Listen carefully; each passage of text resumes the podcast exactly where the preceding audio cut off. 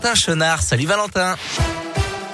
Bonsoir Adrien, bonsoir à tous. À la une de l'actualité, inquiétude autour du nouvel an. Le conseil scientifique a appelé aujourd'hui le gouvernement à limiter strictement les rassemblements face au Covid à l'image de Paris qui annule son emblématique feu d'artifice sur les Champs-Élysées.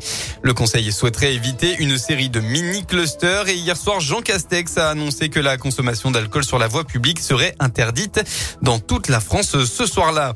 En parallèle, le projet de loi destiné à remplacer le pass sanitaire en passe vaccinal devrait être examiné en Conseil des ministres le 5 janvier. Annoncé hier par le Premier ministre, le texte pourrait être ensuite étudié par les députés à partir du lundi 10 janvier avant d'être soumis au Sénat. Enfin, la vaccination contre le Covid-19 sera offerte à tous les enfants de 5 à 15 ans à partir de mercredi si tout va bien, a annoncé le ministre de la Santé Olivier Véran ce matin, tandis qu'une troisième dose de vaccin anti-Covid sera obligatoire pour les soignants et les pompiers à partir du 30 janvier. À Lyon, depuis hier 20h et jusqu'à lundi 8h, le service de médecine d'urgence de la clinique de la sauvegarde dans le 9e arrondissement est temporairement fermé. De petites feuilles sont affichées sur la porte d'entrée sur une barrière pour alerter les patients. Elle est fermée tout simplement par manque de personnel et l'impossibilité donc d'assurer la prise en charge d'après le progrès. Une fermeture qui tombe mal face à l'épidémie de Covid qui sévit dans le département.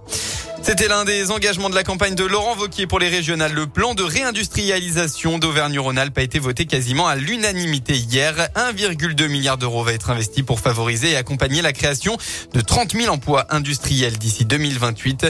Plusieurs dispositifs ont été annoncés avec notamment la création d'un événement relocalisation organisé par la collectivité ou encore la création d'un club regroupant une centaine d'entreprises emblématiques pour échanger et identifier les opportunités. On passe au sport en football. Pas d'exploit pour Lyonnais pour les 32e de finale de Coupe de France. Le club de National 3 s'est incliné à Feur et contre Bastia. Résultat final 3 buts à 1.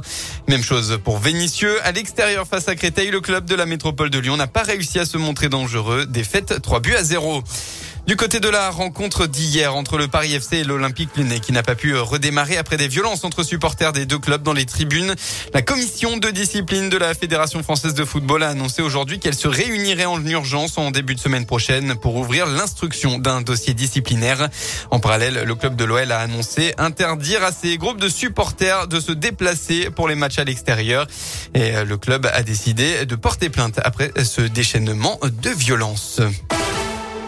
On passe enfin à la météo. Attention au retour de la brume ce soir et surtout au brouillard givrant cette nuit. Soyez donc très prudents sur la route et ce jusqu'à demain matin. Le temps devrait ensuite être majoritairement ensoleillé, sauf peut-être dans le nord-est du département demain. Côté Mercure, enfin, vous aurez au maximum de votre journée entre 3 et 7 degrés.